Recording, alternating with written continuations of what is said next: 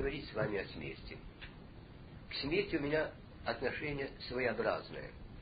Я вам хочу объяснить, почему я к смерти отношусь. Не только так спокойно, но с таким желанием, с такой надеждой, с такой тоской по ней. Первое впечатление, ярное, яркое о смерти, был разговор с моим отцом, который мне как-то сказал, ты должен так прожить, чтобы научиться ожидать свою смерть, так как жених ожидает свою невесту. Ждать ее, жаждать по ней, ликовать заранее от этой встречи и встретить ее благоговейно, ласково. Вот первое впечатление. Второе впечатление, конечно, не по времени, а много времени прошло, это смерть моего отца. Он скончался внезапно. Я пришел в его комнату. Это была бедная маленькая келья на верхушке французского дома. Была кровать, стол, табуретка и несколько книг. Я вошел в комнату, закрыл дверь и стал. И меня обдала такая тишина, такая глубина тишины, что я воскликнул. Я помню, как я воскликнул вслух. И люди говорят, что существует смерть. Какая это ложь. Потому что вся эта комната была преисполнена жизнью. Но такой полнотой жизни, который на дворе, на улице я никогда не встречал. Вот почему у меня такое отношение к смерти. И почему я с такой силой переживаю слова апостола Павла, который говорит, что для меня жизнь Христос, а смерть приобретение. Потому что пока я живу в плоти, я отделен от Христа.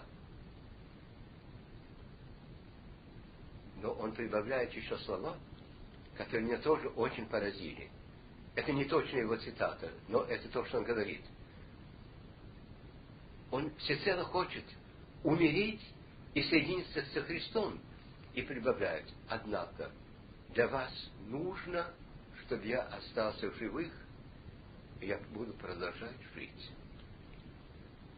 Это последняя жертва, которую он может принести. Все, к чему он стремится, все, на что он надеется, чего он желает, он готов отложить потому что нужен он другим. Смерть я видел очень много. Я работал 15 лет врачом, из которых 5 лет на войне или французском сопротивлении.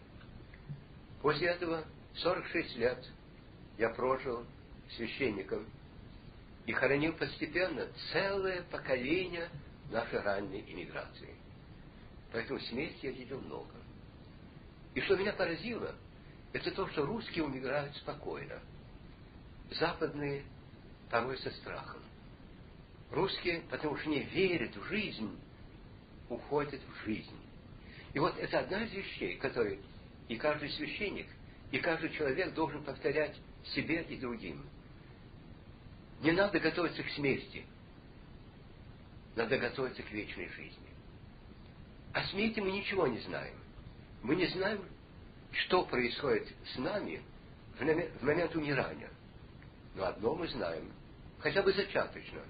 Мы знаем, что такое вечная жизнь. Каждый из нас знает на опыте, что бывают какие-то мгновения, когда он уже живет не временем, а какой-то полнотой жизни, каким-то ликованием жизни – которое не принадлежит просто земле. Поэтому первое, чему мы должны учить себя и других, это не готовиться к смерти, готовиться к жизни. А если говорить о смерти, говорить о ней только как о двери, которая широко распахнется и нам даст войти в вечную жизнь. Но умирать все-таки непросто. Потому что, что бы мы ни думали о смерти, о вечной жизни, мы не знаем ничего о смерти самой, об умирании. Я вам хочу дать один пример э, моего опыта во время войны. Я э, был младшим хирургом на фронте. У нас умирал один молодой солдатик, моих лет, 25 лет. Я пришел к нему вечером, сел рядом с ним и говорю, как ты себя чувствуешь? Он посмотрел на меня и сказал, я сегодня ночью умру. А тебе страшно умирать? Умирать мне не страшно. Но мне больно расставаться всем тем, что я люблю, с молодой женой, с деревней, с родителями. одно действительно страшно. Это умереть одному. Я говорю, ты не умрешь одном, э, в одиночке. То есть как? Я с тобой останусь. Вы не можете всю ночь просидеть со мной.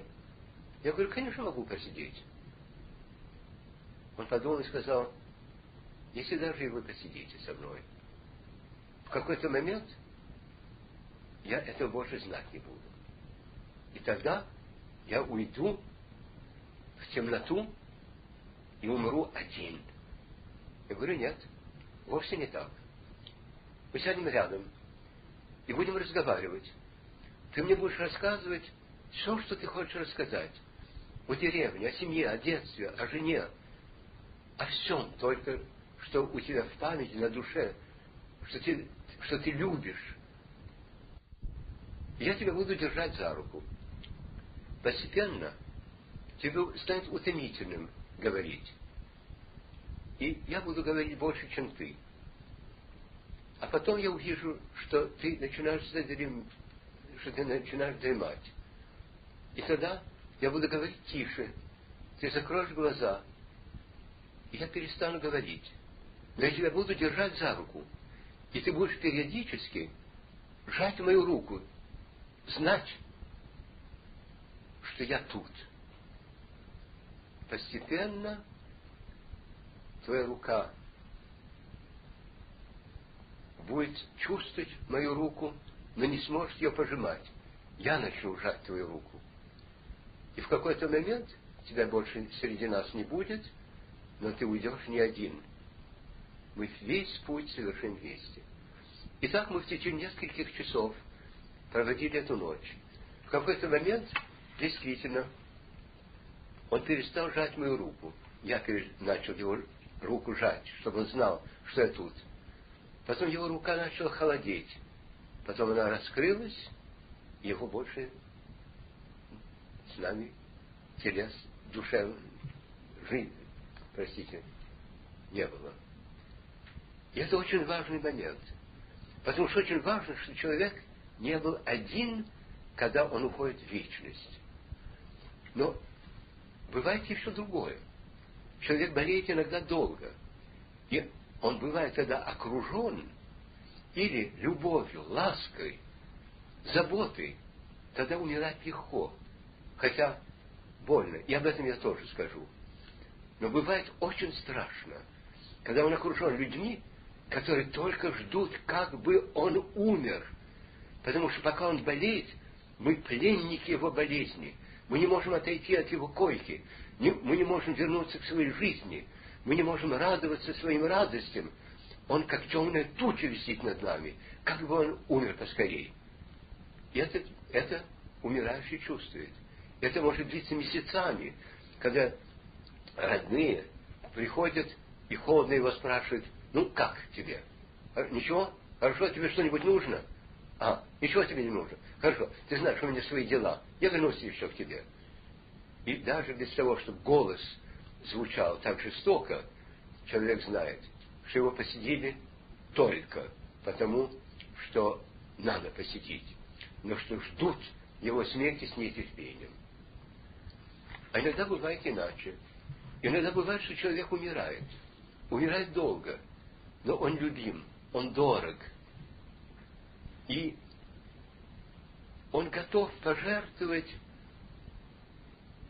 счастьем пребывания с любимым человеком, потому что это может дать какую-то радость или пользу другому человеку. Я позволю себе сказать сейчас нечто о себе. Моя мать в течение трех лет умирала от рака. Я за ней ходил. Мы были очень-очень близки, дороги друг другу. Но у меня была своя работа. Я был единственный священник э, на лондонский приход. Еще раз в месяц я должен был ездить в Париж на собрание епархиального совета. Денег у меня не было для того, чтобы позвонить по телефону. Поэтому я возвращался, думая, найду ли мать свою, живой или нет. Она была жива. Какая радость! Какая встреча! И постепенно она стала умирать. Я помню, что бывали моменты, когда она позвонит в звонок, я приду, и она мне скажет, мне тоскливо без тебя, побудем вместе. А бывали моменты, когда мне самому было не в моготу. Я поднимался к ней, оставляя свою работу, и говоря, мне больно без тебя. И она меня утешала о своем умирании и о своей смерти. И так постепенно мы вместе уходили в вечность. Потому что когда она умерла, она собой унесла всю мою любовь к ней. Все то, что между нами было. А было между нами так много. Мы прожили почти всю жизнь вместе. Только первый год иммиграции – мы жили врозь, потому что негде было жить. Но потом мы жили вместе. И она меня знала глубоко. И когда она мне сказала, как странно, чем больше я тебя знаю, тем меньше я мог бы, могла бы о тебе сказать. Потому что каждое слово, которое я бы о тебе сказал, надо было бы исправлять какими-нибудь дополнительными чертами. Да, мы дошли до момента, когда мы знали друг друга так глубоко, что мы сказать друг о друге ничего не могли, а приобщиться к жизни, к умиранию и к смерти, да, мы могли. И вот мы должны помнить, что каждый человек, который умирает в таком положении, что какая бы то ни была черствость, безразличие – или какое-нибудь желание, чтобы кончилось бы это же наконец, невыносимо. Человек это знает. И мы должны научиться преодолевать в себе все темные, мрачные, скверные чувства и, забывая о себе, глубоко вдумываться, вглядываться, вживаться в другого человека. И тогда смерть делается победой. О смерть, где твое жало? О смерть, где твоя победа? Воскрес Христос, и мертвецов ни один во гробе. Я хочу еще сказать нечто о смерти. Потому что то, что я сказал, очень лично относится к тем или другим людям. Но смерть нас окружает все время – Смерть – это судьба всего человечества. Сейчас идут войны, умирают люди в ужасном страдании. И мы должны научиться тому, чтобы быть спокойными по отношению к своей смерти, собственной смерти, потому что в ней мы видим жизнь, зарождающуюся вечную жизнь, и что победа над смертью, страх над страхом смерти – заключается в том, чтобы жить глубже и глубже вечностью. И других к этой полноте жизни приобщать. Но перед смертью бывают другие моменты. Мы не сразу умираем, и не просто телесно вымираем. Бывают очень странные явления. Мне вспоминается одна наша старушка, такая Марья Андреевна – замечательное маленькое существо, которое ко мне как-то пришла и говорит, отец Антоний, я не знаю, что с собой делать. Я больше спать не могу. В течение всей ночи поднимаются в моей памяти образы всего моего прошлого. Но не светлые образы, а только темные, дурные, мучащие меня образы. Я обратилась к доктору, прося его мне дать какое-нибудь снотворное. Снотворное не снимает это марево. Когда я принимаю снотворное, я больше не власти как бы отдалить от себя эти образы. Они делаются бредом, еще хуже. Что мне делать? Я тогда сказал, Марья Андреевна, знаете что? Я в перевоплощение не верю. Но я верю, что нам дано от Бога пережить нашу жизнь и не раз. Не в том смысле, что вы умрете и снова вернетесь к жизни, а в том, что сейчас с вами происходит. Вот когда вы были молоды, вы в узких пределах своего понимания поступали порой нехорошо. И словом, и мыслью, и действием порочили себя и других. Вы потом это забыли и продолжали в меру своего понимания в разном возрасте своем поступать подобно. Опять-таки себя унижать, осквернять, портить. И теперь, когда у вас нет больше силы сопротивляться против воспоминаний, они всплывают. И каждый раз, когда всплывают воспоминания, они вам говорят, Марья Андреевна, теперь, что тебе за 80 лет, почти что 90, если ты оказалась бы в том положении, которое тебе сейчас вспоминается, когда тебе было 20, 30, 40, 50 лет, ты поступила бы так, как ты поступила тогда. Если вы можете глубоко вглядеться в то, что было тогда, свое состояние, события, людей, и можете сказать, нет, теперь со своим опытом жизни я никогда не могла бы сказать это убийственное слово. Я не могла бы поступить, как я поступила. Никогда. Если вы можете это сказать всем своим существом, и мыслью, и сердцем, и волей, и плотью своей, это от вас отойдет. То будут приходить другие и другие и другие образы. И каждый раз, когда будет приходить образ, перед вами будет Бог ставить вопрос. Это твой прошлый грех или это теперь все еще твой грех? Потому что если вы возненавидели какого-нибудь человека когда-то, но не простили ему, не применили с ним, то тогдашний грех – это ваш теперешний грех, ваша теперешняя греховность. И она от вас не отошла и не отойдет, пока вы не покаетесь. И другой пример – в этом же роде я могу вам дать. Меня вызвала однажды семья одной нашей веткой старушки, светлой, пресветлой женщины. Она должна была явно умереть в тот же день. Она поисповедовалась. И я напоследок ей сказал, а скажите, Наташа, вы всем и все простили, или у вас какая-то заноза еще есть в душе? Она говорит, всем я простила, кроме своего зятя. Ему не прощу никогда. И говорю, в таком случае я не дам вам разрешительной молитвы и не причащу вас святых тайн.